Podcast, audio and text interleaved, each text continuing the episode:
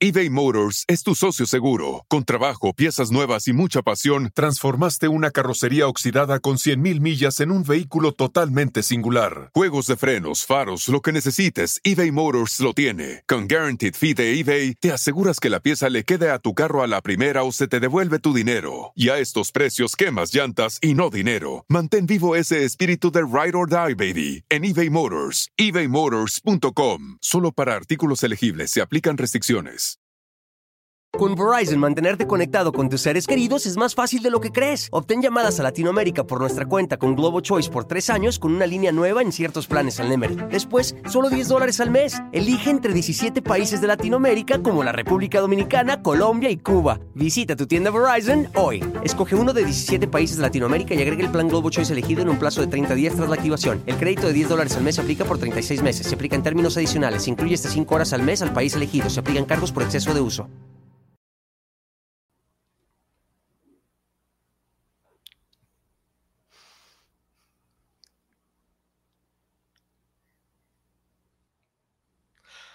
Hola, ¿qué tal? ¿Cómo están? Buenas, buenas tardes. Bienvenidos aquí al canal de Ponchote y el Ponchote Podcast, donde vamos a hacer la reseña de la serie Ella Soy Yo, capítulos del 21 al 25. Gracias a todas las personas conectadas. Saben que se les quiere mucho, se les abraza. Y por el momento no vamos a saludar porque vamos a estar grabando. Terminando de aquí, nos vamos al canal en YouTube de la licenciada Maggie y ahí podremos platicar, echar el ajo y contestar todas las preguntas. Y por cierto, bienvenida, licenciada Maggie. Hola, buenas tardes a todos. Muchas gracias. Bueno, Veo en el chat también buenas noches, buenos días, buenas tardes a quien nos esté escuchando a la hora que sea. Bienvenidos. Y antes de iniciar, en un acto de valentía de mi parte, quiero preguntarte, Maggie, ¿qué opinas de los capítulos? Mira, no quiero sonar mal, pero sé que voy a sonar mal. Creo que después de lo intenso que vivimos ayer escuchando los cuatro capítulos de Raquel y sin comparar, hoy la serie la sentí lenta, la sentí aburrida. Obviamente cuenta cosas muy importantes, muy interesantes, pero ya es el ritmo de la serie el que me parece que está lento. Completamente de acuerdo, y hay muchos momentos muy fuertes con lo que es difícil empatizar, porque está hecha como caricatura muchas ocasiones, y luego ya brincan de una cosa a otra y no hay transición. De repente puedes ver cómo está abusando de una de ellas y luego los ves contentos. Y luego, o sea, entonces los personajes quedan como tontos o pierden mucha fuerza. También esta, esta cosa de que hay personajes que están respetando mucho, pero hay personajes a los que les están faltando completamente al respeto. Completamente al respeto. ¿Y qué? Sí, que yo estoy viendo, por ejemplo, a lo que están contando de Heidi, que sabemos el personaje que interpreta a Karina Yapor. Me parece triste porque yo no dudo que ninguna de estas niñas en algún punto sintieran ganas de triunfar, incluso envidia entre ellas sería lo normal, pero también siento que están dejándola como la manipuladora, controladora, que sabía exactamente lo que hacía para lograr lo que quería. E incluso estamos viendo casi, casi que está invitando a las otras a levantarse en armas para rebelarse en contra de Gloria y no del abusador. Sí, y, sí sé, y ya también lo comentó Raquel en el podcast, que, era muy inteligente, que sabía muy bien cómo manejar todo. Y sí, e, efectivamente era muy inteligente. Y mira, fue la que terminó metiendo a, este hombre al, tamo. Entonces, vamos viendo cómo se va desarrollando este personaje y el otro, que son las dos, fíjate, dos muy chavititas. El personaje que hace Aline y el que hace Karina, eh, órale, Sí. Y, también vemos la llegada de Tamara, pero bueno, si quieres empezamos ya a darle forma a esto o lo hablamos en general. Sí, sí, sí. Empezamos obviamente en una entrevista donde dicen, ah, pues lo que me falta es el amor de ella. Eh, y ya, ya nos van planteando algo que ya se veía venir y vamos adelantando una vez, que es la pérdida del bebé que tiene Gloria, que es muy triste, obviamente, mucho, muy triste. Yo me pasa con el personaje de Gloria que sí, ya digo, bueno, ya, ya déjenla en paz, pobrecita, o sea, neta, le dan y le dan y le dan, y haciendo un poco más la gloria de la que platicábamos, que la ves completamente chispeante y que de repente agacha la cabeza y se apaga en las entrevistas y en todos lados. Y yo creo que estos, estos capítulos, mi resumen es, todo estaba bien hasta que Sergio Andrade pensó que él era quien el responsable del éxito y echó todo a perder todo a perder. Con el todo son unos tontos, el único que sabe soy yo, el único que sabe soy yo. Y pum, de repente todo se derrumbó. Pero bueno, como dices tú, vamos a empezar un poquito. Eh, es de, de Heidi, es verdad, que le dice, que le dice el personaje de Edith, tienes que irte. Tienes que irte porque aquí las cosas están mal. Eh, y obviamente piensan que le, que le, da celos y le dan una golpiza a este pobre personaje de Edith, que sí duele y lo que viene es, es mucho más fuerte. Para eso, le dan una golpiza a Edith y el personaje de Gloria no se entera o nunca sabe qué es lo que está pasando en realidad. Yo creo que sí sabía. Y no es que, no, es que supiera y que fuera mala. Yo creo que Gloria sabía y no podía hacer nada, al igual que las demás, porque si no así le iba. Eh, pero se me hizo, no, no se me hizo bien que pareciera como, ah, pues yo no supe que te pegaban. Eh, ¿Qué opinas tú? Sí, yo también creo que no solo Gloria, sino que todas estaban enteradas de lo que ocurría con el resto de chicas. Y tampoco creo que ellas lo hayan disfrutado ver o saber lo que le pasaba a las demás, sino que también era eh, por sobrevivir el hecho de guardar silencio. Así como para, lo hemos escuchado incluso aquí al final lo dice Gloria Trevi, o sea, eh, Gloria de Los Ángeles, no podías hacer nada por las demás. Pero siento que lo que es la serie no lo están retratando así, la dejan incluso hasta como tonta, no sé si te parece. Sí, porque por ejemplo, algo que alguna vez platiqué con Edith es, dice, yo veía en realidad la cara de dolor de Gloria con todas las injusticias de lo que estaba pasando. Y creo que hubiera sido más poderoso eso, ver que sí era testigo, pero que no podía hacer nada y que le dolía mucho, que sí pasa en ocasiones, pero aquí siento que es una forma como de justificarse, especialmente los personajes centrales de, la serie que es Gloria, y ahora están apoyados por Liliana, eh, por Edith y por Tamara, que casi casi están tomando un rol protagónico en esta parte de la historia. Eh, están, están siendo muy cuidados y me da gusto y así tiene que ser. Lo bonito hubiera sido que fuera igual para todas. Porque ahora da la impresión de que ellas eran las buenas y todas las demás eran unas desgraciadas que de repente sufrían, pero que en realidad eran unas desgraciadas. Y sí siento que ahí la serie se podría llamar o estás conmigo o estás contra mí. Y, y, así te va a ir. Y yo no estoy de acuerdo en eso. Estoy de acuerdo en que se respete a ellas tres. No estoy de acuerdo en que se le falte tanto el respeto a las demás y las dejes tan mal paradas, ¿no? Sí, porque estaba viendo, por ejemplo, los personajes de que creo yo pudieran ser Marlene, em, Sonia, eh, Karina, Katia.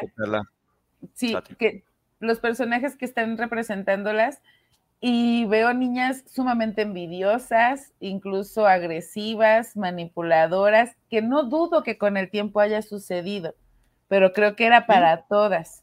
Por eso, porque se estaban cuidando. Ahora, por ejemplo, una de las cosas que yo sí sé es que, y porque lo sé, es que Edith siempre tuvo un corazón enorme y que era la que sí recibía los castigos. Tamara siempre fue más, más inteligente en el sentido de más trucha, pues, no más inteligente. Era más movida y más aventada y más aguerrida. Ajá. Y Liliana era una chica muy directa, muy de decir lo que piensa, lo que sienta, con mucha personalidad. Sí. Y está bien. Lo que pasa es que si pones a las demás como que son las villanas, las malas, este, las que las cuidan, estamos perdiendo esto, eso de, ella soy yo, porque termina siendo ya un cuento de buenos y malos. Yo entiendo que esto es prácticamente una novela y obviamente tiene que haber antagonistas, pero creo que haber puesto del malo a Sergio y tal vez hablar por ahí de otras personas de las que no nos están contando, hubiera sido más interesante. Porque al final del día sí creo que estas niñas en algún punto desarrollaran cierta envidia entre ellas, cierto coraje entre ellas, pero si no podían voltear a verse, mucho menos hacerse daño. Exactamente. Dice después aquí, eh, todo el mundo habla de que no se van a ir en Navidad porque hay mucho trabajo que hacer, porque somos una familia, que nos debemos mantener unidos con, eh, contra y marea, porque la sociedad no nos va a aceptar. Completamente eh, argumentos sectarios que sí, efectivamente lo estaban manejando. Y vemos cómo también el especial de Navidad no le gusta a Sergio y Gloria va y se pelea Iba ya sola, pero en realidad siempre repetía todo lo que Sergio le decía. Que sí creo que sea. Sí.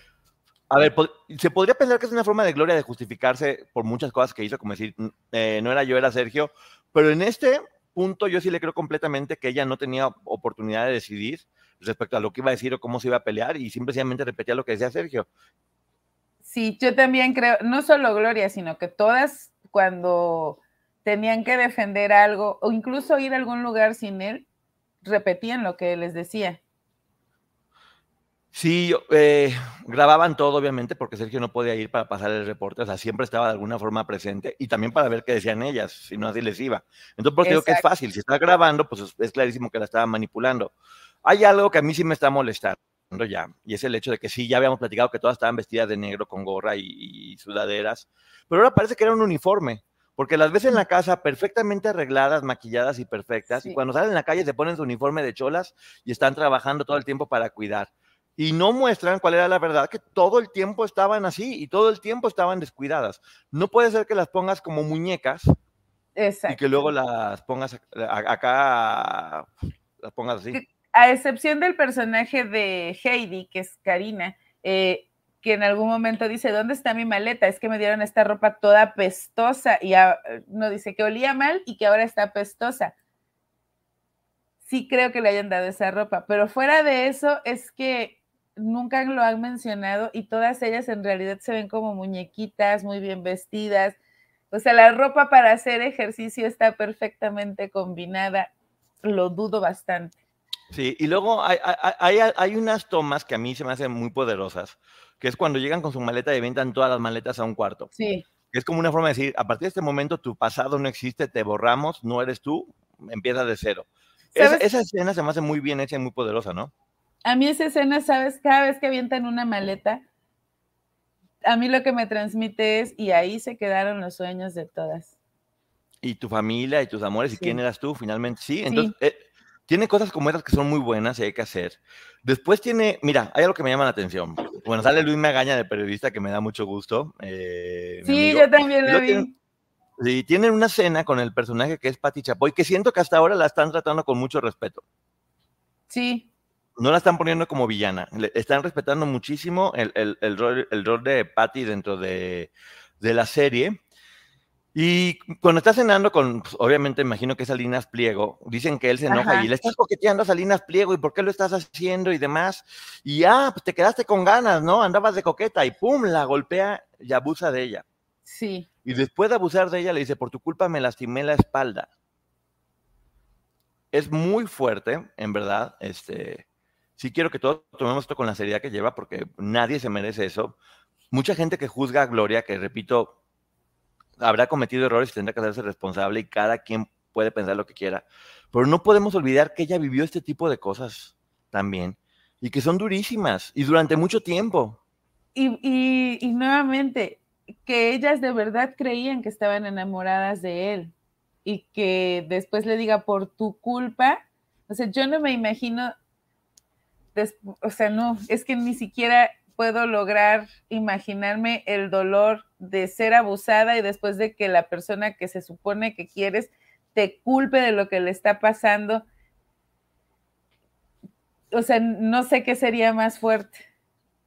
Sí, es muy, es, muy, muy duro. Eh, y seguramente pasó porque, pues, bueno, no podían voltear a ver a nadie y al ver un hombre poderoso, eh, ella no podía llevarse bien con nadie. Y ahora viene la historia de Karina, que sí está basada 100% en el libro de Karina. Yo me he estado dando cuenta de eso. Cuando la lleva al cine, eh, que es, muy raro ver un señor ya con una niña de esa edad, Karina platica que vio una escena muy fuerte que era con Silvestre Stallone y Sharon Stone. Pues aquí, ¿por qué no? Como era Carla Estrada, dijo, pues le pongo una escena de sortilegio con Jacqueline Bracamontes y con William Levy. Que Jacqueline yo creo que pobrecita le va a dar un infarto cuando se entere que la usaron como como, como ejemplo de una escena muy, muy fuerte que era casi vergonzosa eh, para el personaje de Karina Yapor. Y cómo ya después se van a, cenar y le dice que tiene que liberarse y hacer las cosas grandes. La chica que está interpretando a Karina se ve muy jovencita, muy bonita, muy bonita, con una cara muy, muy, muy bonita.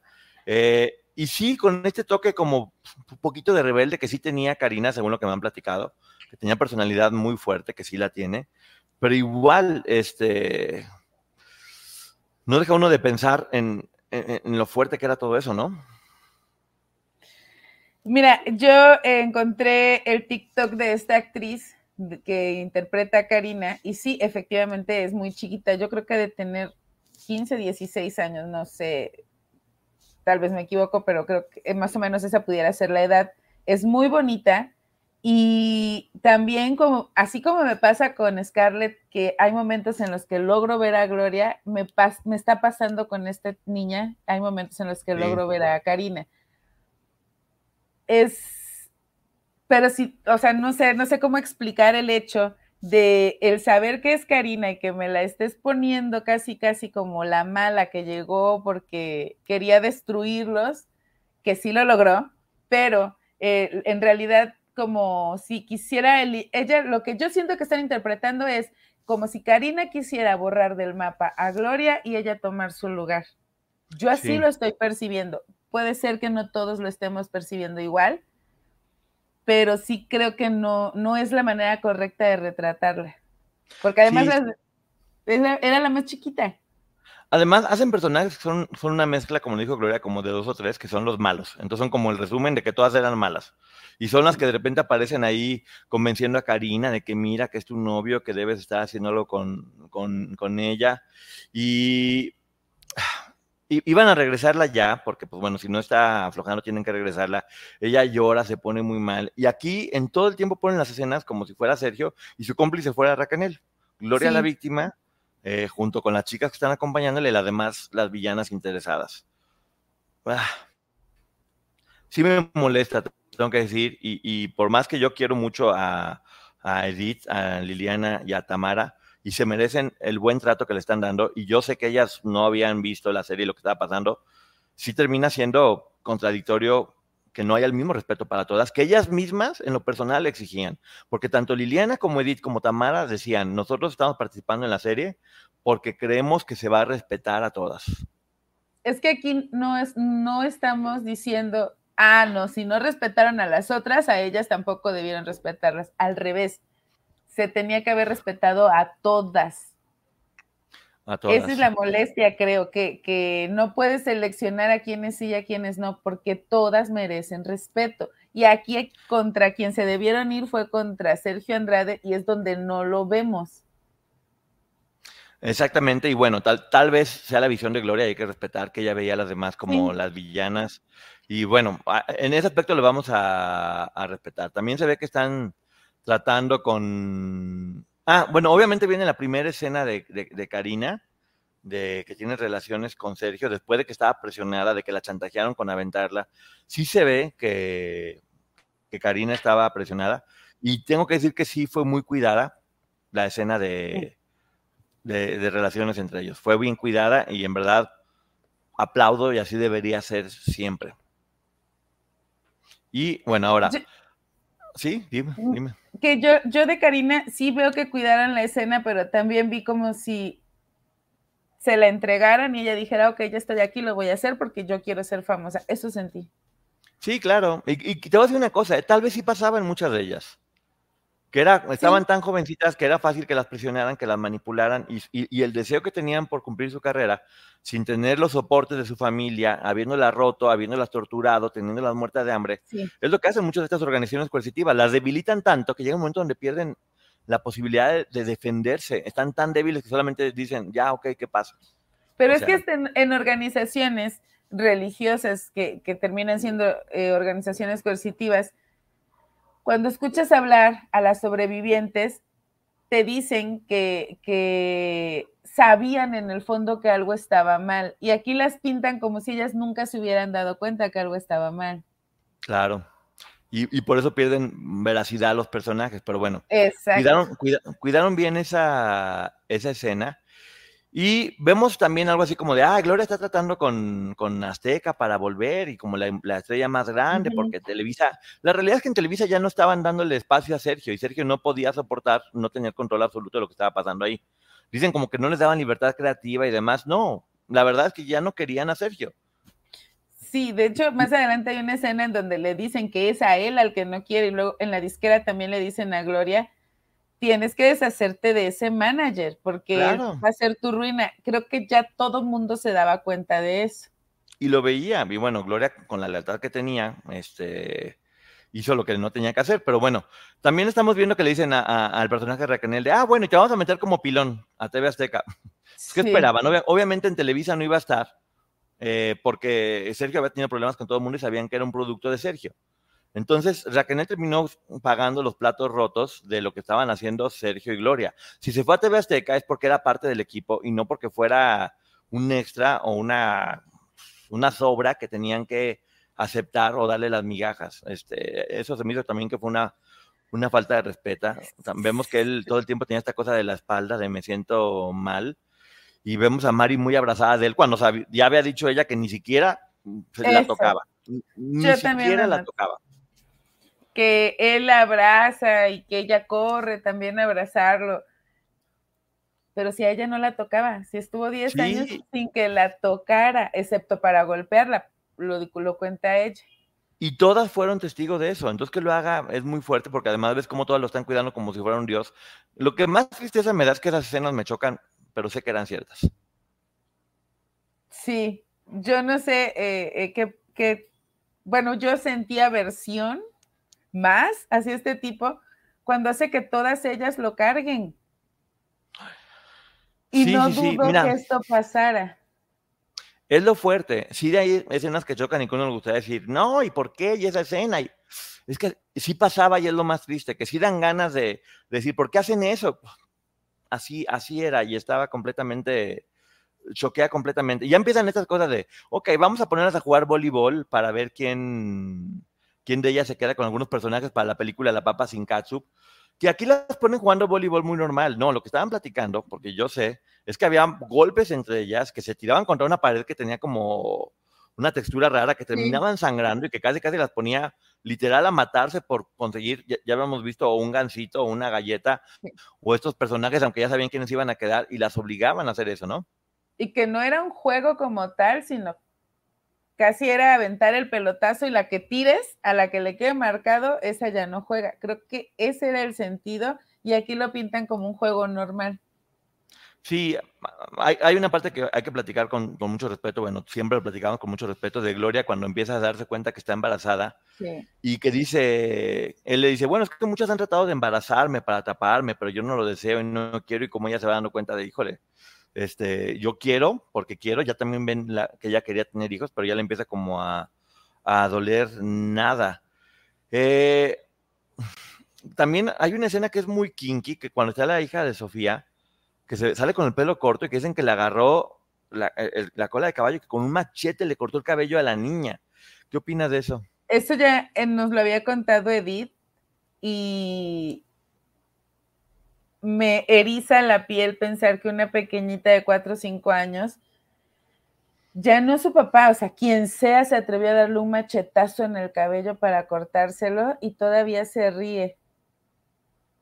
Sí, en la parte de las entrevistas, bueno, ya, sí, no, no, en la parte de las entrevistas ya Gloria dice que no sabe nada, que no sabía nada de Karina, ni cómo llegó, ni nada, que creo que es una forma de desvincularse y decir, estuve inocente ahí.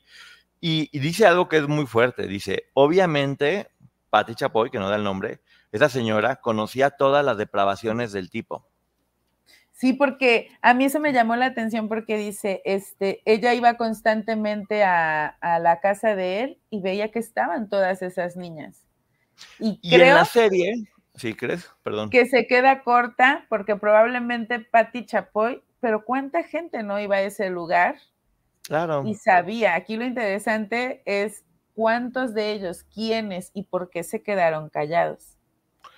En la escena de la serie se ve como muy tranquilo, como hay muchas niñas y como el personaje de Patty dice, oye, tienes muchas jovencitas aquí, ¿no? Como muy elegante, nunca se ve una aproximación indebida entre el personaje de Sergio y el de Patty, siempre como de respeto, de amistad, de, cariño. Pero yo aquí sí, siento que Carla Estrada sí está protegiendo, cuidando a Patty Chapoy y Gloria no, Gloria sí dijo, esta señora conocía todas las depravaciones, pero bueno, Carla finalmente, Gloria puede dar sus versiones, pero Carla al momento de producir es, quien decide a, qué darle foco o cómo darle foco, ¿no?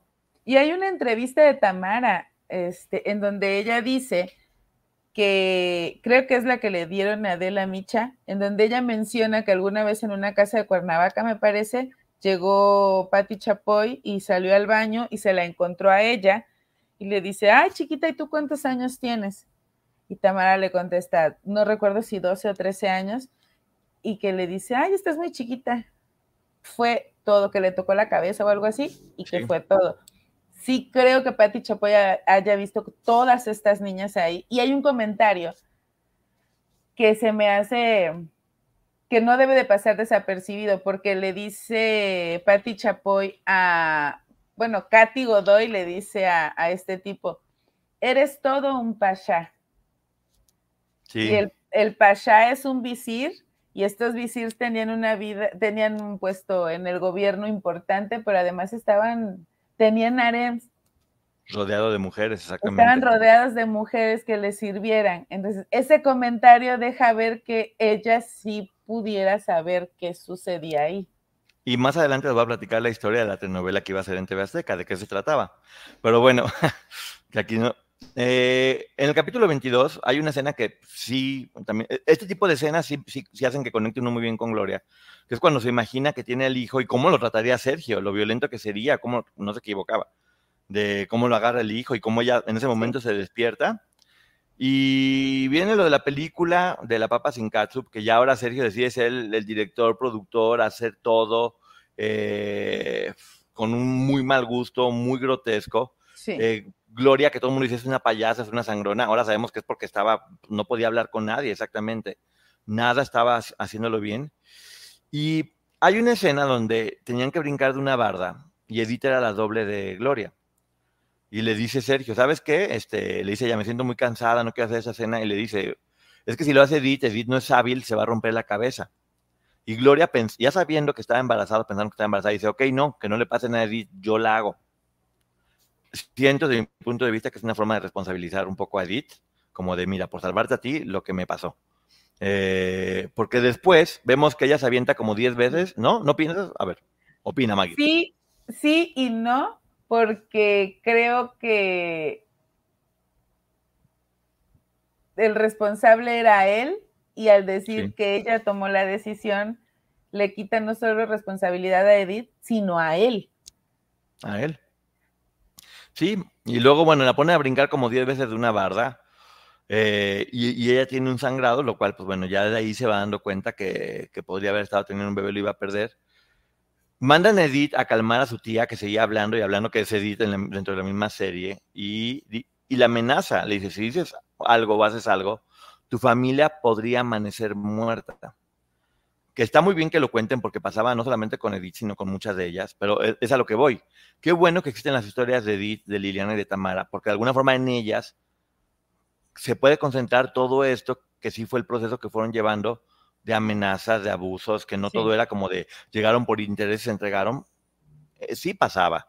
No es que ellas de repente dijeran voy de vacaciones y regreso, sino de si hago algo en contra, y sobre todo cuando son personas muy sensibles y que quieren proteger a su familia, las amenazaban de esa manera, ¿no? No, sé si te pasa, pero yo sí quisiera saber, este, ¿será real? A mí no me parece que haya sido real. Estas comidas en esta mesa larga, con todas platicando, comiendo muy a gusto, ay, somos una familia, ja, ja, ja.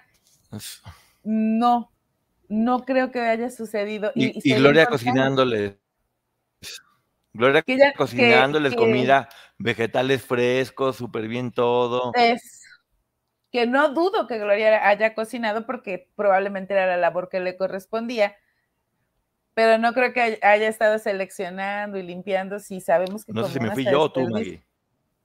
Yo aquí estoy, me estoy viendo en pantalla ya también. Sí, ya. Pero bueno, no los, no, los estaban tratando, no la estaban tratando bien para nada. Y obviamente Raquel es la que va a, Chile y es la que es como, la ponen como que es la cómplice de todo en esta ocasión. Gloria habla con Sergio y le dice, ¿sabes qué? Estoy embarazada, este, ya me quiero ir de aquí, no me gusta lo que está pasando y le dice Sergio, un hijo tuyo es muy... eBay Motors es tu socio seguro. Con trabajo, piezas nuevas y mucha pasión, transformaste una carrocería oxidada con 100.000 millas en un vehículo totalmente singular. Juegos de frenos, faros, lo que necesites, eBay Motors lo tiene. Con Guaranteed Fee de eBay, te aseguras que la pieza le quede a tu carro a la primera o se te devuelve tu dinero. Y a estos precios, quemas llantas y no dinero. Mantén vivo ese espíritu de Ride or Die, baby, en eBay Motors. ebaymotors.com. Solo para artículos elegibles. Se aplican restricciones. Importante para mí es que te vean los mejores médicos. Ahí se ve que ve a Raquel y como que son cómplices de engañar a Gloria para que ella pierda su bebé en, Houston, haciéndole creer que lo van a salvar porque hay un, hay, un problema médico. Ya escuchamos a Raquel que también ella menciona que igualito, la llevaron con Nora eh, en esta ocasión, y ahora Raquel, que ya cumplía ese rol, llevó a Gloria. Y es tristísimo, es tristísimo, tristísimo la, escena de, Gloria, saber qué pasó por eso, pero también yo tengo conocimiento que no fue ella, que fueron varias y varias veces. Era una práctica que ya casi casi era común, eh, que estaba pasando y que estaba sucediendo, porque no, no se cuidaban al, al momento de tener relaciones. Lo único era tener una ducha con refresco terminando. Entonces imagínate. Es que a mí lo que no, mira, qué doloroso por lo que tuvo que pasar Gloria. Es algo que, debe de ser traumante a cualquier edad. sabemos que lo pasó Raquel y que algunas otras también. A mí lo que me sorprende es que solo quieren, o no sé, que nosotros como espectadores pensemos que solo hubo una o dos que pasaron por ahí. La realidad es que Probablemente Gloria no nos va a contar y me parece muy respetuoso que no lo haga si a otras chicas se lo hicieron. Raquel no nos ha contado a qué otras chicas las obligaron a hacerlo. Y está bien, porque ellas no tienen por qué contarlo. No. Pero nosotros como espectadores sí debemos de entender que no era una práctica que solo le sucedió a una o a otra, era algo común dentro de este grupo, justo por eso, porque no había como este, métodos anticonceptivos que utilizaran. Sí, la verdad es que entre las chicas ya sabían que era que eso iba a pasar. Y te digo, pasó con varias, varias veces, muchas veces, con, muchas de ellas. Y, pero bueno, sí me, sí me parece, me parece importante que Gloria haya tenido el valor de, de, decirlo, de abrirse, de contar esta parte vulnerable en ella, que tal vez mucha gente no lo, no lo sabía. Y por eso voy a respetar esa parte y no voy a, comentar más, más que es una lástima. Qué lástima que le haya sucedido y qué triste. Y yo de eso solo quiero comentar, no sé si a ti te pasó, con la escena no empaticé tanto, pero escuchar a Gloria al final contar y ver cómo se le llenan los ojos de lágrimas. Exactamente. Exactamente, sí, seguramente le duele. Ya sabemos que ella quería ser mamá en ese momento. Y encima cuando ya dice, ya me quiero ir después de todo lo que, lo que pasó y de que la habían obligado a abortar. Bueno, ella no sabía que, la llevaban a abortar. Ella lo que pensaba es que el bebé ya no podía nacer porque estaba fuera de la bolsa y que tuvo que abortar por eso. La realidad es que ahí se ve como una complicidad. No, no se ve. Sergio dice, no, no, puede, no puede estar embarazada porque vamos a perder mucho dinero y llévatela que pierda eh, el hijo, lo cual implica que es verdad, siento yo, que Sergio nunca la vio como mujer, la veía únicamente como un producto al cual sacarle dinero. Sí, y, mira, con todo respeto, yo sí creo que probablemente, y Raquel lo dice en su podcast, cuando relata esta historia, recorrí el camino con esta persona que me llevó a hacerlo, este procedimiento, y no sabía cuántas veces lo volvería a recorrer acompañando a otras chicas. Entonces no dudo que tal vez por órdenes de Sergio haya ido, haya acompañado a Gloria, pero también veo un personaje de Alicia, no sé si te pasa últimamente, muy preocupada por Gloria, o sea, que sí había un cariño. Sí, un cariño y al mismo tiempo también la fregaba. Ahorita eso te, te quiero, pero te, igual te voy a pegar porque no me importa que te quiera. Tengo que hacerlo porque soy la mano derecha de este hombre, que es lo que ha platicado Raquel. Ya había perdido la voluntad y se entiende. Eh, bueno, también dice Gloria que no entendía nada porque estaba todo en inglés y cuando regresa le dice, ya me quiero ir de nueva cuenta de tu lado. Si quieres, trabajamos juntos, no tengo problema con el trabajo, pero personalmente no quiero estar. Y este hombre le dice, sería una lástima, estaba confiando en ti y amarnos sin condiciones, tener más hijos.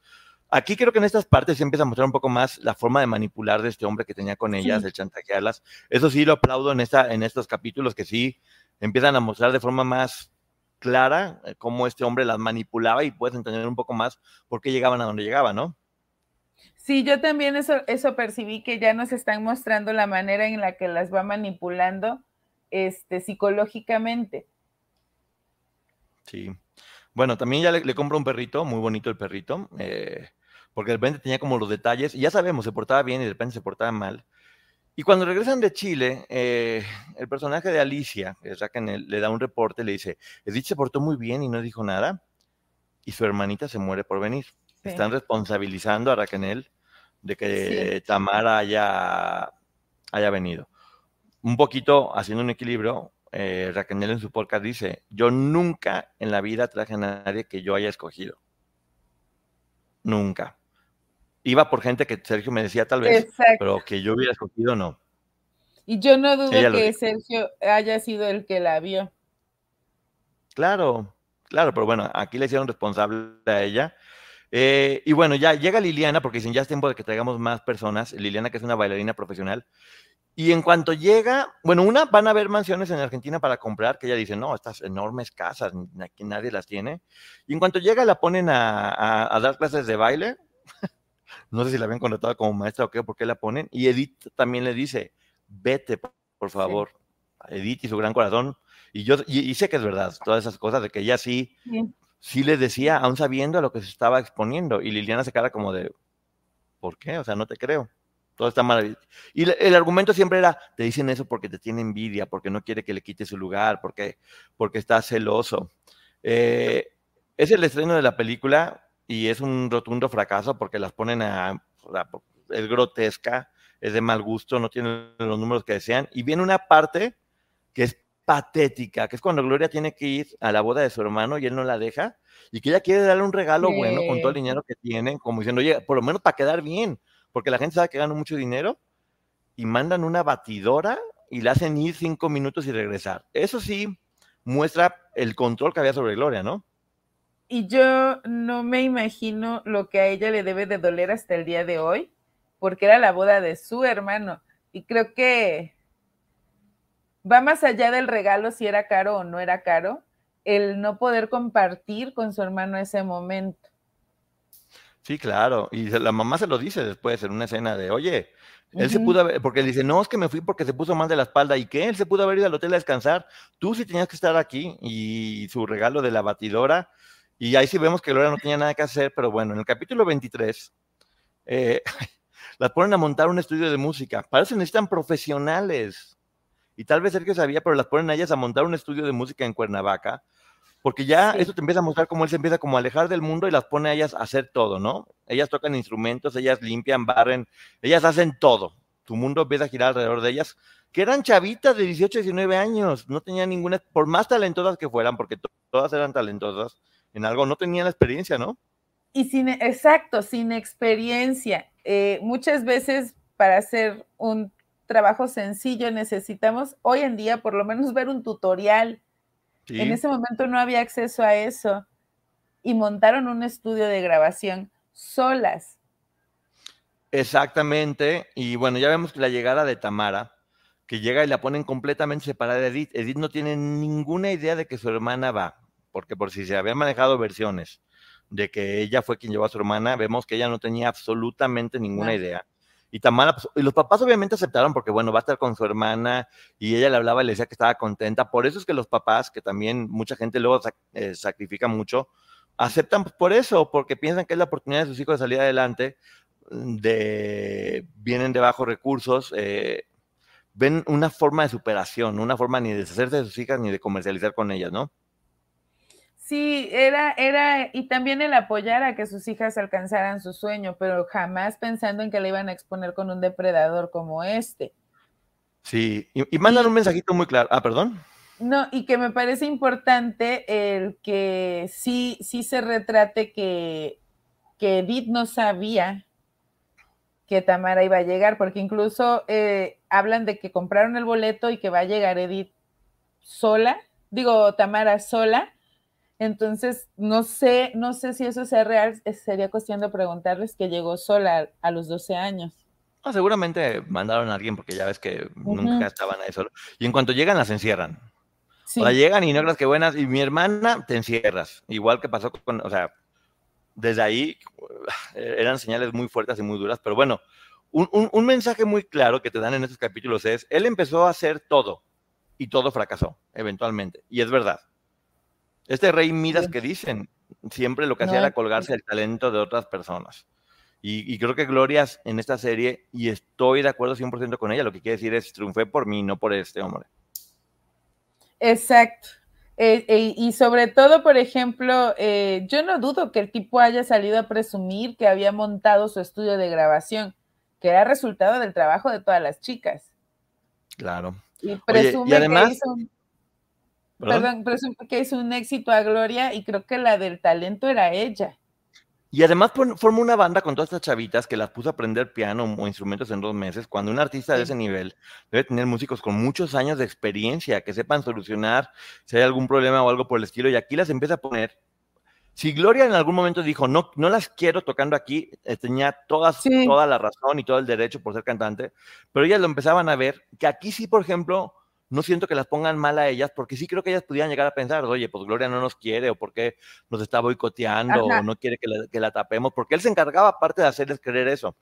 Incluso ellas creo se pudieran haber sentido decepcionadas de ver cómo las estaba rechazando su artista, pero este tipo yo creo que lo hacía, y entendiendo lo codo que era, que por no pagar un grupo que realmente respaldara a Gloria en los conciertos. Se yo estaba momento Sí, pero yo creo que para ese momento ya no la veían como la gran artista, ya la veían como la competencia o como la que querían ser o que querían tumbar, porque hay una parte también donde de repente las ves a todas ellas ya vueltas locas diciendo, Ay, vamos a ver a nuestros fans, porque también son nuestros fans y demás. Sí se les pudo haber subido, sí. Sí, yo sí creo, sí, y estaban en la edad.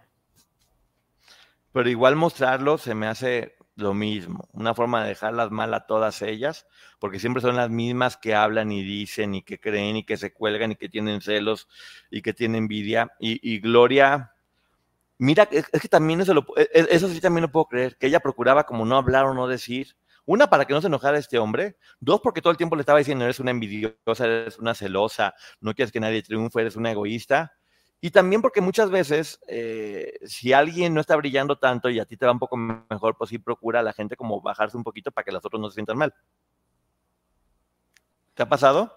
Sí, muchas veces, pero también creo que, mira, esta escena en donde va Gloria y se da cuenta de que ellas realmente no tienen como el nivel de preparación todavía para apoyarla, la cara es como de, oh, yo soy la que va a quedar mal. Y tenía razón. Y después, en, creo que es en el siguiente capítulo, le dice al personaje de Alicia, ¿no? De Raquel.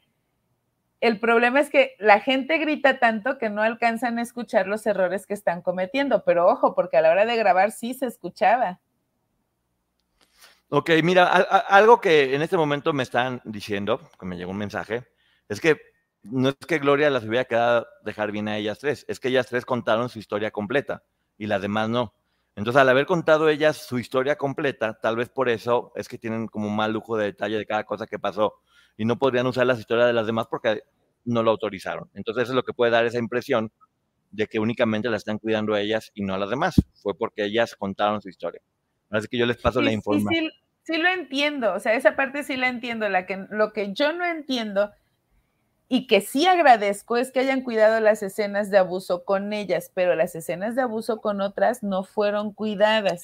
Con Karina la cuidaron, pero con otras no las cuidaron. Esa es como mi inconformidad, que no es ni con Edith, ni con Karina, ni con Liliana, ni con Tamara, ni con Gloria. Creo que eso le correspondía cuidarlo a la producción. Exactamente, y no cuidaron a todas las víctimas igual. Está bien que ellas contaron su historia y como dijimos aquí, sí la están respetando y nos parece correcto que respeten la historia que ellas contaron.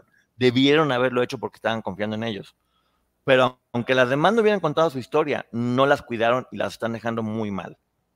Muy mal a, todas las demás. Como chismosas, intrigosas, ventajosas, eh, egoístas, como unas lolitas, no como unas víctimas, sino como unas lolitas eh, capaz de cualquier cosa por conseguir lo que quieren. Y a mí eso siempre se me va a hacer una falta de respeto. Aunque también entiendo que era, que, era muy difícil no poder mostrarlo de esa forma porque a través de la manipulación, si no entiendes...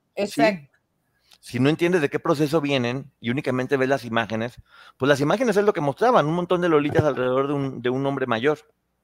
Y, de hecho yo sí entiendo eh, que el resto de la, por ejemplo, que cuenten que eran medio envidiosas, sí, que lo lleven al extremo, eso ya no lo puedo justificar. Y lo que sí de plano no estoy de acuerdo son las escenas de abuso. en donde, por ejemplo, el caso del personaje de Gladys, que se me hizo muy violento que lo pusieran de esa manera, que se, que se vio. Creo que no. Pero bueno, el hecho de decir, hay nuestros fans, que te digo, se les pudo haber subido y total. Viene, viene la historia de, Tamara, eh, que la ponen a hacer el primer casting en bikini, y ponen una chica con un cuerpo de una mujer muy adulta. Era una niña Tamara cuando llegó. Sí. Creo que eso sí puede extorsionar la imagen, porque ves una mujer mucho más grande, con, con más curvas, más adulta en bikini, y, a él lo ves guapo, entonces parece una, escena casi, casi sensual, cuando no, hay que olvidarnos que era un viejo marrano, un depravado, con una nena de 12, años, De 12 años haciéndola modelar en bikini. Eh, y acá no, te ponen una mujer con un cuerpo muy diferente. Eh, pero bueno, ya después César o Sergio Andrade, que fíjate, también está pasando. Eh. Uno empieza a decir César después de tiempo de verla y César termina borrándote a Sergio Andrade, que es el nombre que no hay que olvidar. Yo de hecho noté que eso me estaba pasando, porque siempre le pongo en mis notitas SA, SA. Y ese rato noté que estaba poniendo CS. Y dije, no, y ahora ya no escribo SA, escribo Sergio Andrade. Dije, a mí no se me va a olvidar. Claro, igual a mí me pasó ahorita. sí, Aquí le puse César le da regalo de cumpleaños. No, no fue César, porque bueno, Sergio Andrade, porque aquí siempre le vamos a decir con el nombre que es el personaje que interpreta a Sergio Andrade, empieza como a darle regalo de cumpleaños a, Tamara para empezar a, ganársela. Y se lleva a Liliana a una cabaña muy bonita, una cena muy, muy romántica, donde él es como un príncipe azul impresionante. Y le dice que su hermano está muy malo, que le dio un infarto. Un infarto. Eh, y le dice, ven, quiero que conozcas a mi familia, lo cual yo no había escuchado con muchas de ellas que como que Sergio las, las, las viera tan importantes como para llevarlas con su familia. En el caso de Liliana, sí ocurrió. Y aquí sí, fíjate que yo no dudo que Sergio sí haya podido llegar a sentir una atracción diferente con, con Liliana. Que de hecho después la nombra, bueno, vamos por partes. ya vemos que todas, Sí, ahí vamos ahorita. Ya vemos que todas le chismeaban a Sergio. Todas le chismeaban a Sergio, esa hizo eso, y como lo dijo Racanel en el podcast, todas terminaron siendo policías de todas, que era parte de la dinámica del grupo. Y, y bueno, eh, ya se ve por primera vez esta parte donde Sergio le dice a Gloria, intercede por mí con Liliana porque Liliana no me está haciendo caso, Liliana lo corta muy tajantemente, eh, solamente lo te veo como amigo maestro no, no quiero nada contigo, y le dice él, convéncela, y ella le dice, bueno, no creo que sea necesario convencerla, pues ve y convéncela si me quieres, eres una egoísta y demás. Y no se vio la escena, que, está bien cuidada, donde seguramente Gloria influyó en Liliana para que, pues, para que empezara como a enamorarse de Sergio o verlo de una manera diferente. Y al no aceptar Liliana, la empiezan a torturar, la encierran, la tratan mal, que es lo que pasa con muchas, y es duro, porque pues, finalmente imagínate, estaba sola desde Argentina, no, no, accedías y te, así te iba, te iba mal. Entonces, ¿qué pasa cuando una persona no come, está débil, está torturada, empieza a perder la, el poder de decisión y terminan doblándose ante cualquier cosa? Muchas personas pueden verlo como, ah, fue por interés o porque no corrían, porque no hacían. Estaban completamente vulnerables y, rotas. Y creo que ya estaban a nivel eh, eh, mental quebradas y a nivel físico tan débiles que ya qué podían hacer. Sí, viene la parte, una, una, parte muy dura, que es cuando le dicen a Edith que se arregle, porque le van a dar una sorpresa, y la sorpresa de ver a su hermana. No quiero imaginarme el horror, el horror que sintió Edith de ver a su hermanita de 12 años estando ahí y, sabiendo lo que estaba pasando. Eso sí, a mí me, me estremeció esa escena porque sí, de terror. Sí, no. Edith tiene a Tamara, que es su hermana más chica, yo tengo una hermana más chica, y pensar en eso, honestamente ahí sí sentí eh, como se me hacía un nudito aquí en la garganta, porque Tamara corre a abrazar a Edith y Edith sabe lo que viene y no poder advertírselo a su hermana, y después esta escena en donde ella ve que llevan a su hermana casi arrastrando después del abuso a mí sí me dolió ver a Edith porque de cierta manera creo que las hermanas mayores siempre como que procuramos, o sea, yo a mis hermanos los puedo pellizcar, gritar, lo que quieras, son míos. Nadie se meta con ellos. Uno los trata mal, pero nadie más los puede tratar mal. Nadie, ese es derecho de hermano mayor. Y yo sí sentí, la verdad, obviamente siento feo por la historia de Tamara, pero pensar en lo que pudo haber sentido Edith, que ya nos lo contó también. No sé, eso, eso para que veas sí me partió. Sí, yo sí le quiero pedir a las personas que vean esta historia de Liliana, de Edith y de Tamara, este proceso, que lo pasó lo mismo con las demás. Si bien las demás ya nada más las vemos en el momento donde están divertidas y como si nada y muy contentas y parecen parte de, de un harem, esto que está pasando con ellas, que sí me parece importante que se muestre por qué todas terminaban accediendo, no porque él fuera un playboy y porque ellas estuvieran enamoradas de él, sino porque estaban presionadas. Eh, entonces estaban separadas aquí, al, al, final se juntan y Gloria intenta de nueva cuenta quitarse la vida, lo cual es tristísimo porque ya es la segunda vez con lo que fuera, bueno, se esconde, la encuentran y de nueva cuenta llega cerca a salvarla con leche y la hace vomitar. Ella terminando eso le dice, me quiero ir y él le dice, solamente veme a los ojos y dime que no me quieres. Y ella terminaba perdiendo, pidiendo perdón, que eso hacen todos los narcisistas, terminan haciendo sentir culpable a la persona a la que están fregando, ¿no? Y fíjate, aquí me di cuenta de algo. Aunque ya venía notando estas inconsistencias, eh, Edith cuenta que cuando la encuentran, Sergio la agarra a cachetadas como para despertarla, pero los gestos que hace Edith a mí me, me transmite que fueron cachetadones. Y fuertes. Y en la escena solo vemos cómo la jala y le da leche y la sostiene el cabello. Creo que es ahí donde nos está quedando de ver la serie, que no, se, que no está retratando el nivel de maldad de este tipo. No, mira, creo que en muchas cosas no está quedando de ver, pero bueno, por ejemplo, en, en, la entrevista, Edith Zúñiga dice que no tuvo fuerza y se siente culpable por no haber tenido la fuerza para contarle a su mamá cuando estuvo en Chile todo lo que pasaba, porque en sí, en la historia te la ponen muy contenta, se la pasó de vacaciones y nunca te muestran ese, sí, esa alegría que tenía, pero también ese dolor o esa incertidumbre o, o esa duda de cómo le hago, cómo le digo. Pero pues bueno, Edith, te lo digo aquí, no fue tu culpa. No. No te culpes por no haber tenido la fuerza, porque fuerza tienes bastante, bastante, bastante. Y finalmente, si no te los contaste, no fue porque no tuvieras la fuerza, fue porque lo estabas protegiendo, porque te habían amenazado sí. con hacerles daño. Entonces, Edith, no te sientas culpable por eso. Sí, porque hasta donde tenía conocimiento Edith, su familia corría, corría peligro si ella hablaba. Y a mí sí me parece que entiendo, porque te digo, yo también soy hermana mayor, que Edith se sintiera un tanto culpable, pero no es tu culpa, Edith. Y Tamara, también un beso enorme porque cuando, en las escenas, en las escenas, en las entrevistas finales, ahí es donde yo entiendo, pero no entiendo, trato de entender y creo que empatizo un poquito más con lo que dicen todas ellas. Cuando cuenta Tamara al final, eh, muy breve, creo que también para protegerse a nivel emocional lo que sucedió y ver cómo sus ojitos se van poniendo rojos y llenos de lágrimas, uh, yo sí sentí. Sí, sí, sí. Entonces, bueno, eh, hiciste lo que pudiste y son unas guerreras. Ella y todas. Todas las que están oh. ahí, porque vuelvo a repetir, lo que pasó con ellas pasó con todas. ¿Va? Pero bueno, eh, ahora vamos al. Ah, mira quién está por aquí. Quiero que la gente sepa que nos está escuchando, que está aquí en el chat Tamara Karina Zúñiga Poblete.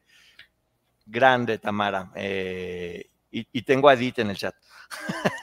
tengo a Edith por WhatsApp. Entonces, gracias por estar aquí en la, en la reseña. Y justamente vamos a la, a la parte donde encuentran a Gloria en una casa móvil que ya se había hablado, que es en esa casa móvil donde Sergio de repente dormía por la paranoia que tenía de que lo encontraran todo el tiempo, que las iba teniendo con, con todas. Eh, dice también que cuando empiezan, em, empiezan a encerrar a, Edith y empiezan a bloquear el hecho de que puedan platicar con Tamara, las van separando. Y, y vuelvo a repetir ahora que está aquí Tamara. Tamara tenía 12 años, nunca hay que perder de vista eso. Era una niña, tal cual, una niña. Eh, bueno, torturan a Edith horrible todo el tiempo, lo cual sigue siendo completamente doloroso. Y empiezan a manipular a Tamara igual que con todas, porque es lo que digo, lo que pasara con ellas pasó con todas, y quiero que lo entendamos, de que sabes que, y que él te quiere mucho, y que la anterior la golpeó, y Tamara pues, dice, ¿cómo creen? Si eh, podría ser mi papá, podría ser mi papá, ¿cómo quieren, ¿cómo quieren que me acueste con él? Y la empiezan a manipular todas las demás, que repito, ya estaban como más adelantadas en el proceso. Aún así, aún así Tamara no acepta, y no acepta, y no acepta, y no quiere, eh, mientras tanto, vemos cómo él quería hacer la telenovela en Azteca y Azteca no quería. Eh, cómo a Raquel le dan las obras de, bueno, tú como Gloria no puedes, tú vas a ir a señorita a México. Era como tú, te quedas con las obras todo el tiempo, tú eres menos que ella, a ti no te vamos a apoyar. Todo el tiempo lo estaban diciendo, mira qué bonito todo el, el, chat, y obviamente como debe ser, dándole todo el amor a, a mi querida y valiente Tamara. Eh, bueno, hacen muchas cosas que honestamente ya como que cuentan como historias a lo mejor para aligerar un poco, de que si la camioneta se averió y que si él estaba manejando y que si no, pero bueno, vámonos. Eh, pasan, pasan el calendario por, por Azteca, logran venderlo y los vetan. Eh, y hablan de que si Azteca está muy mal, que si la promoción no la van a dar igual, eh, Azteca no es lo mismo que Televisa. Y vemos que el disco fracasa porque no tiene buena calidad de música, que la papa sin katsu fracasa porque es grotesco. Y todo el mundo le dice cambia de representante porque efectivamente este hombre está haciendo todo lo necesario para pues para, para sí. sí, hay un hay hay otra escena que que es muy dolorosa y más lo que, con lo que está pasando ahorita, que está aquí presente, que es la escena donde ella, Tamara, nunca se enamora de él, ni nunca llega a decirle que quiere tener relaciones con él. Él, y que quede bien claro, él abusa de ella. Él abusa de ella.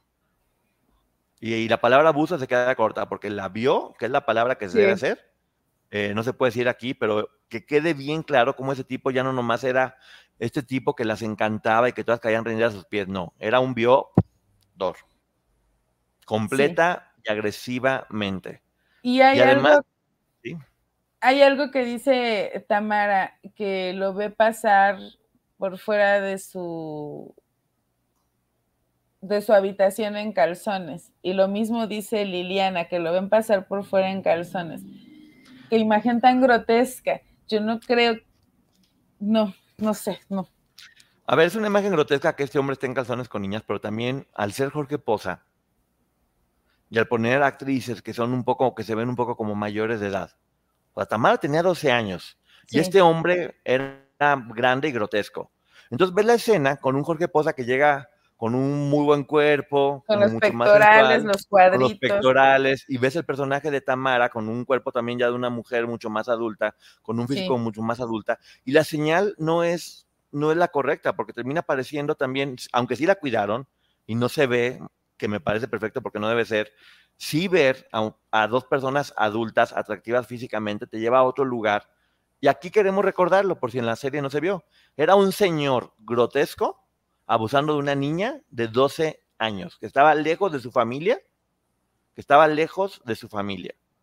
Y que Pero es que mira, claro. No importa si el tipo era rubio y de ojo azul y guapísimo y con un cuerpazo. Solo imaginen, todos ustedes, el momento en el que tenían 12 años, si hubieran visto a un señor que ni conocen pasearse en calzones, a mí me hubiera dado risa me hubiera dado muchos nervios, me hubiera asustado.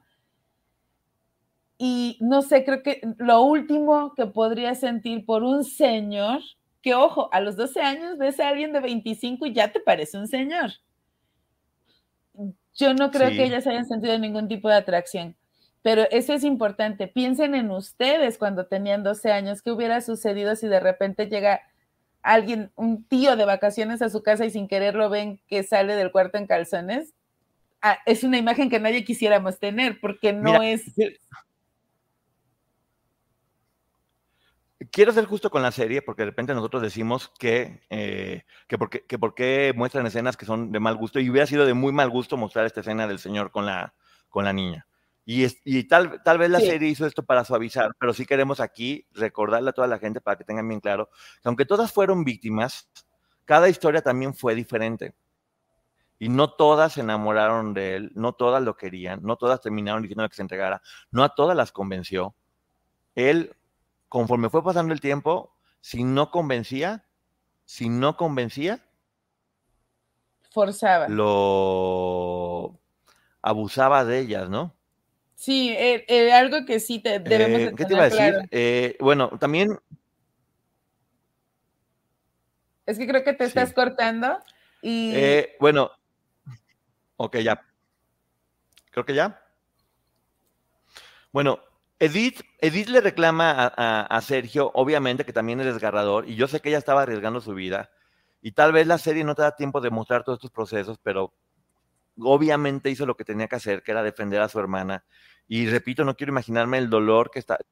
Ya, si ya por sí tenía dolor, yo creo que ella tal vez había llegado a un punto donde decía, bueno, ya, yo puedo, yo, yo, yo me tocó vivir esto eh, con mucha fuerza, intentando salir. Pero yo creo que si este hombre llevó a Tamara, fue como una forma también de doblar a Edith. Sí. De tener las sí, porque vimos que, a ambas vimos que Edith hasta el momento no ha terminado de acceder al 100% con él.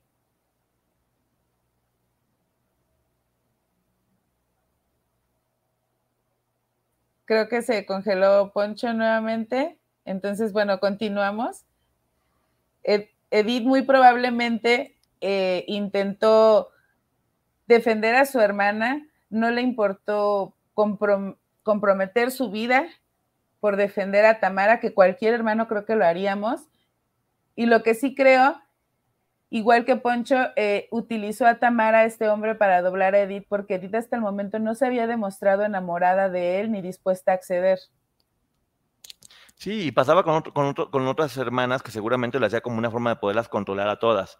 Ya vemos que recibe los 100 azotes, que es una práctica que hacía con varias, para poderlas doblar y sí, si aguantaban 100 azotes, y después la manda a bañar para después tener intimidad con ella o con otras que, bueno, aquí se ve que la abraza, pero se, sabe que tenía intimidad con ellas después de azotarlas.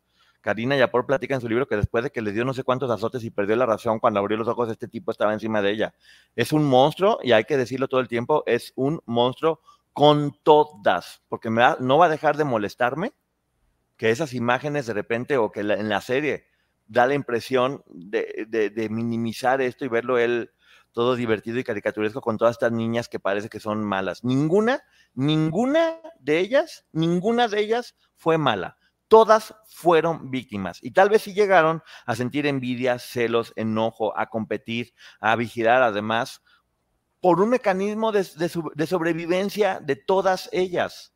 Y, y se me hace se me hace muy fuerte que no lo estén repitiendo todo el tiempo o que no pongan por lo menos una, una advertencia que muestre eso, porque si la gente se queda únicamente con las imágenes de la serie, da la impresión de que varias de ellas fueron villanas y ni una sola fue villana, ni una sola. Simplemente estaban tratando de sobrevivir y creo que por eso accedían a hacer muchas de las cosas que este tipo les ordenaba y eso no se nos debe de olvidar. Sí, y bueno, ya vemos también cómo después de estar con Liliana todo el tiempo, teniéndola encerrada, debilitándola sin comer, con miedo, también la presiona de alguna forma a, tener relaciones. Eh, ella accede por, por, lo mismo, porque hay que recordar, por la situación en la que estaba viviendo. Eh, y él después la presenta como su novia oficial que siempre estaba como cambiando y nombra a, Liliana como la novia oficial. Y es aquí el punto donde voy. Liliana es una chica con mucha personalidad y con mucha, y con mucha seguridad. Argentina es un país con una mentalidad diferente. Y ya la conocemos ahora, sabemos que Liliana es una mujer que habla las cosas de frente, que dice, que tiene mucho más personalidad. Es a lo que voy. Yo sí creo que Sergio pudo haber llegado a sentir, eh, no amor, porque él nunca va a sentir amor, pero sí vio en ella las, las cualidades por decirlo de alguna forma, para que fuera la novia oficial o la consentida de ese, de ese momento. Y que ojo, porque según nos lo contó Liliana, ella ya tenía 17 años. Una niña igual. Pero era mayor que el resto de las niñas, a eso voy, que, que eh, eh, para, este hombre muchas niñas a los 17 ya no eran atractivas. Algo tenía Liliana de especial y creo que es esa fuerza, ese carácter que, o sea, para mí cuando vi la escena en el que ella le dice no, cuando lo va a besar, dije, es fuerte porque hubo alguien que no solo le puso un alto, sino que le dijo, se lo dijo fuerte y se dio la vuelta. ¿Quién dejaba así a Sergio Andrade? Exacto, eso voy. Creo, creo que vio en Liliana un reto porque Liliana no era fácil de, de, domar. Y Tamar era imposible de, es que domar, perdón, la palabra es muy fuerte, pero sí, es, como, como lo, veía. Tamara sabía que nunca en la vida lo iba a lograr y lo único que pudo hacer el cobarde fue abusar de ella. Lo único que pudo hacer, porque a Tamara, aunque tuviera dos años, nunca le iba a, convencer. Y con Liliana yo creo que vio eh, eso, vio un reto en ella y por eso tal vez eh, fue que la nombró la novia oficial. Y como también le dice en ese momento, era la novia oficial, pero también todas ellas. Sí, pero también la abusó, o sea, no hay que olvidar esa parte, también la abusó. A ver, de todas estaba abusando. Pero a ver, ahora, ¿a qué voy que siento que falta en esta serie? Te muestran primero que la rechaza, luego la encierran y luego la ves teniendo relaciones y luego la ves que es la novia oficial. Si únicamente ves esas, escenas sin los procesos que hubo entre una y otra, se pueden interpretar de muchas maneras diferentes porque no todo el mundo tiene la información que nosotros tenemos no todo el mundo tiene la información que nosotros tenemos. Entonces va a parecer de, ah, ok, entonces las maltrataba, tenía relaciones y después ellas se volvían locas y ya estaban contentas y eran las... No, no era ese el proceso. Creo que sí es importante explicar cómo fue que llegaron de un punto a otro, cómo las fueron doblando, convenciendo, manipulando de tal manera que tenían que ir accediendo a todo lo que se les iba mostrando porque también tenían miedo, porque las amenazaban con lo de su familia, eh, por todo el, entorno que estaba, que estaba sucediendo con, ellas. Eh, y porque justamente, que también es muy humano, ¿eh? no, hay que pensar esto como algo malo, porque tenían un sueño por qué luchar, una carrera que querían hacer, porque no querían regresar y lastimar a sus familias, porque no querían regresar y lastimar a sus familias, o muchas veces, que esto pasa siempre, las víctimas se callan por vergüenza. Sí. Y por proteger a sus familiares. Y creo que en muchas de ellas pasaron por eso. Hemos escuchado de varias que no querían aceptar como que estaban pasando por esto o hablarlo o decirle a alguien porque pensaban en cómo iban a reaccionar sus papás, qué iba a pensar la gente de ellas. Y Edith nos lo contó en algún momento. Cuando ella regresa a su país hubo ciertos señalamientos, incluso dolorosos, por perseguir un sueño no me parece justo. Sí, mucha gente puede pensar de, ay, no es que era por interesadas, o sea, aceptaron todo eso porque querían ser famosas y por ambiciosas. Yo quiero que cada uno de, de ustedes imagine lo que es llegar con su familia y decirle, ¿sabes qué? No solamente... eBay Motors es tu socio seguro. Con trabajo, piezas nuevas y mucha pasión, transformaste una carrocería oxidada con 100.000 millas en un vehículo totalmente singular. Juegos de frenos, faros, lo que necesites, eBay Motors lo tiene. Con Guaranteed Fee de eBay, te aseguras que la pieza le quede a tu carro a la primera o se te devuelve tu dinero. Y a estos precios, quemas llantas y no dinero. Mantén vivo ese espíritu de Ride or Die, baby, en eBay Motors. eBay Motors Solo para artículos elegibles se aplican restricciones. Fracasé en mi sueño y no solamente les dieron la cara de tontos a ustedes, sino que además abusaron de mí. O en el peor de los casos, sentir de les fallé a ustedes y yo terminé entregándome a él, porque luego ya se, se sentían responsables de algo de lo que únicamente él fue culpable. Además, no conocían otra vida y yo no dudo que en algún momento llegaran a sentir incluso bonito recibir ciertas muestras de afecto después de tantos maltratos. Entonces, a lo mejor tener esa intimidad eran las únicas muestras de afecto o de cariño que tenían. Y de repente tener que aceptar que en algún momento sí sintieron bonito, no debe de ser sencillo. Sí, bueno, ahora ya vemos lo de la chica del calendario, que en realidad parecía que, llama y que te dicen, yo creo que ahí, a ver, esto, esto que voy a decir lo voy a decir con todo respeto, porque muchos han hablado de que si las chicas hacían algo más con otras personas, no. No. No hay que ponerle más a lo que es. Nunca eh, eh, estaban obligadas a estar con otros hombres ni nada por el estilo. Pero aquí, que la ves en el calendario que ellas no sabían y que según Gloria tampoco sabía lo que estaba pasando, empiezan un poquito como llama y ellas te van a decir cosas. Parecía una hotline con menores de edad, que yo sí me acuerdo que anunciaban ese calendario en todos lados. ¿Cómo es posible que se pudiera anunciar un calendario en todos lados de menores de edad en un 1800 para llamadas fuertes, en una fantasía para viejos marranos. O sea, ¿cómo puede ser que hayamos permitido eso o que esas cosas se permitieran en ese tiempo y que no pasara nada? ¡Qué coraje! es como si nadie se diera cuenta. Mientras generes dinero, nadie se va a dar cuenta de lo que estés haciendo mal. Creo que ese fue el mensaje en aquel momento. Qué bueno que hoy ha cambiado el discurso, qué bueno que hoy muchos nos damos cuenta de cosas que no están bien, qué bueno que hoy aprendimos a levantar la voz, pero sigue sucediendo y mucha gente se sigue quedando callada. Por lo menos ahora eh, puedo decir que hay, no sé si haya menos personas que estén dispuestos a que encontremos las no sé, las cochinadas que hacen, o sea, es decir, que no creo que haya menos abusadores, pero sí creo que hay más personas dispuestas a hablar. Sí, hay, algo que para mí es bien importante decir en este momento. Eh, créanme, créanme, créanme, que, muchas personas pueden estar diciendo que si Tamara, Liliana o Edith están del lado equivocado, no hay lado equivocado ni, ni lado correcto. Lo único que sí les puedo asegurar es que Tamara, Edith y Liliana están del lado de todas las víctimas. Eso se los aseguro.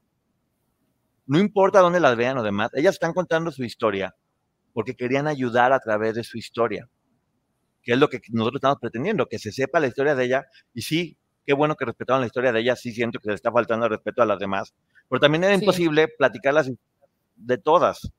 Entonces, bueno, ahí termina siendo complejo, pero sí quiero dejar eso bien claro. Y el tiempo, el tiempo, el tiempo va a demostrar quiénes son ellas y qué es lo que en realidad querían. Así que hay que estar pendientes porque valientes son y mucho. Eh, bueno, todo el tiempo platican del tumor en la espalda de este hombre que finalmente era para manipular. Yo creo que únicamente estaba enfermo de la asiática y se aprovechaba de eso, eh, que sí es horrible. Cualquier dolor que tuvieras también me anda dando gusto. Eh, y aquí viene toda esa parte perdón, no creí nada todo lo que pasó con lo de Gloria cuando se despide del auditorio y que la manipulan y que le echan mentiras, eh, que sí creo que le hayan echado mentiras, pero aquí se ve como que Raquel era cómplice de Sergio para decir a Gloria que sí tenía cáncer, entonces por eso Gloria dice que sí tenía cáncer y porque ella lo cree y después siempre está muy enredado, véanlo. Yo creo honestamente que fue como platico, o sea, que a Gloria le dijeron, ¿sabes qué? Despídete y despídete.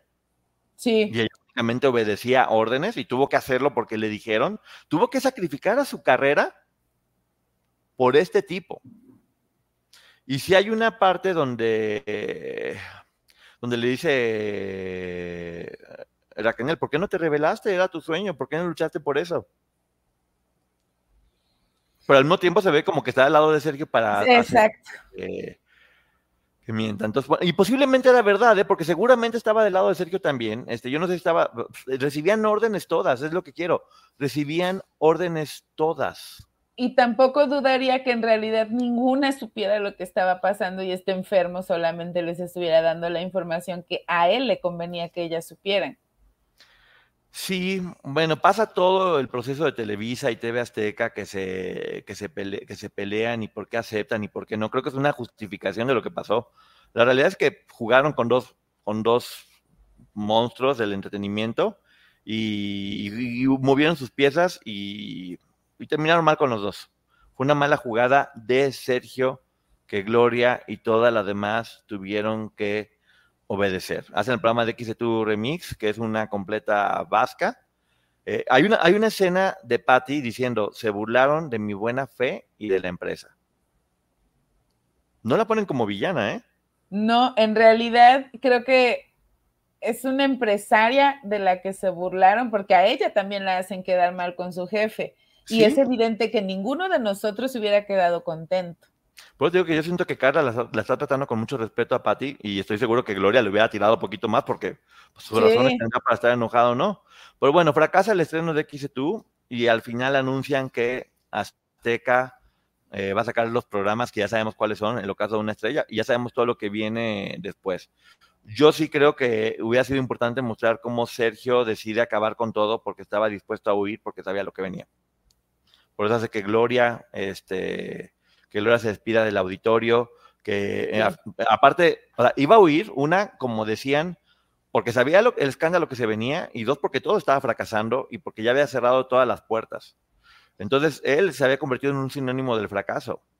Y, lo que iba a hacer era hacer su no Sé si, no sé si te pasó, no sé si al espectador le pasó, pero ya llegamos a un punto en la serie en el que cada vez que veo que existe la mínima posibilidad de que se vaya Gloria, de que se vaya Raquel o cualquiera de ellas, para mí es como decir, vete por favor. Desde este digo, pero si le estoy hablando a la tele, ¿cómo? Pero ya empiezas a, a, a darte cuenta que hubo oportunidades y no es que no hayan querido, porque ellas sí querían irse de ahí, es que no podían, ya estaban muy manipuladas. Sí, y bueno, de nueva cuenta, ya antes, antes de terminar, porque ya nos pasamos un poquito de, del tiempo, repetir que qué bueno que se trató con, con, respeto, como debe hacerse las historias de Liliana, de Edith y de Tamara, creo que con inconsistencias que no terminan de contar bien su historia y que si no sabes todo el contexto que nosotros sí tenemos, afortunadamente, puede parecer que eran personas que no les giraba tanto la piedra, en lugar de entender que era que estaban manipuladas y violentadas y entonces, por eso aquí lo estamos diciendo, para que la gente sepa. Y sí, vuelvo a decir, sí me parece que les están faltando respeto a los demás. Y aunque no hayan contado su historia, sí pudieron haberlas respetado de una forma que no lo están haciendo. Y, y que eh, también empecemos a tratar de ver esto y darnos cuenta de que todas ellas sufrieron de formas muy distintas pero sí sufrieron todas. Y no es que una haya sufrido más que la otra, porque entonces estamos invalidando lo que alguna de ellas pasó. Creo que aquí lo que no nos debe de caber la duda es que todas fueron víctimas. Todas. Y bueno, antes de despedirnos, muchísimas gracias a Edith y a Tamara que, estuvieron acompañándonos de alguna, de alguna manera. Eh, las queremos, las respetamos muchísimo, son unas guerreras, qué valientes en contar su historia. Eh, yo sé. Con Verizon, mantenerte conectado con tus seres queridos es más fácil de lo que crees. Obtén llamadas a Latinoamérica por nuestra cuenta con Globo Choice por tres años con una línea nueva en ciertos planes al Nemer. Después, solo 10 dólares al mes. Elige entre 17 países de Latinoamérica como la República Dominicana, Colombia y Cuba. Visita tu tienda Verizon hoy. Escoge uno de 17 países de Latinoamérica y agrega el plan Globo Choice elegido en un plazo de 30 días tras la activación. El crédito de 10 dólares al mes se aplica por 36 meses. Se aplica en términos adicionales. Se incluye hasta 5 horas al mes al país elegido. Se aplican cargos por exceso de uso que ustedes ven por todas las víctimas, sé cuál es la bandera que manejan, sé cuál es su lucha y sé que su lucha eventualmente va a dar frutos y va a demostrar quiénes son. Así que muchísimas gracias por haber estado todos aquí. Liliana también, qué mujer tan valiente. Maggie, ¿algo que quieras decir antes de que nos vayamos? Que cada día las admiro más, que yo cuando hablo no estoy en contra de Gloria Trevi, estoy en contra de la serie, que, me parece que está dejándola mal incluso a Gloria Trevi y pues que este tampoco va a ser un lugar nunca para ni para llamar al señalamiento, ni para llamar a que vayamos a atacarlas, al contrario, a todas ellas creo que les debemos mucho como sociedad. Y nuevamente lo repito, aquí el problema fue Sergio Andrade, no ellas. Esto, esto tengo que, tengo que decirlo, este, porque lo tengo aquí en este momento porque es una declaración de, Edith. Dice, fueron dos años desde que llegó Tamara que me doblegó sin ver a nuestras familias ni a nosotras mismas. Ahí hacía caso en todo para poder verla, ganarme su confianza y poder regresar algún día a casa y sacar a mi hermana. Terminó siendo al revés, ella me rescató a mí. Gracias, este, Edith. Aquí está dicho ya. Imagínate lo duro que era tener que aguantar todo y sacrificar. Es lo que te digo, mucha gente dice, ay, es que las víctimas eh, eran ellas porque ellas, ellas siempre terminan protegiendo a su familia, en muchos casos. Como bien está diciendo ella, ella prefirió sacrificarse para poder salvar a su familia con ese enorme corazón que tiene. Y gracias por decírmelo y poderlo explicar eh, aquí. Y sí, Tamara tiene alma de superheroína. Ah, acá está algo que puso Tamara. Eh, gracias por tanto apoyo. Sí, aquí, aquí afortunadamente algo que hemos logrado es que seamos muy respetuosos y queramos y abracemos a todas las víctimas. Entonces, bueno, muchísimas gracias por estar aquí. Eh, no se pierdan todas las reseñas del podcast de Raquel que ya está eh, aquí en el Ponchote Podcast, en el canal de Ponchote. Y ahorita nos vamos al canal de la licenciada Magia a contestar preguntas y, respuestas. Gracias a todos. Una disculpa si no los podemos leer porque estamos grabando el podcast para para Ponchote Podcast justamente. Y bueno, nos vamos ahorita con Maggie. Muchísimas gracias. Nos vemos. Gracias a todos. Bye. Bye, bye, bye, bye.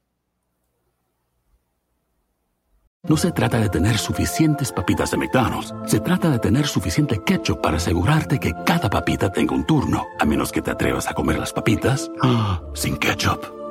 te prometo que igual te seguirán encantando. Para pa pa pa. Con Verizon, mantenerte conectado con tus seres queridos es más fácil de lo que crees. Obtén llamadas a Latinoamérica por nuestra cuenta con Globo Choice por tres años con una línea nueva en ciertos planes al Nemer. Después, solo 10 dólares al mes. Elige entre 17 países de Latinoamérica como la República Dominicana, Colombia y Cuba. Visita tu tienda Verizon hoy. Escoge uno de 17 países de Latinoamérica y agrega el plan Globo Choice elegido en un plazo de 30 días tras la activación. El crédito de 10 dólares al mes se aplica por 36 meses. Se aplica en términos adicionales. Se incluye hasta 5 horas al mes al país elegido. Se aplican cargos por exceso de uso.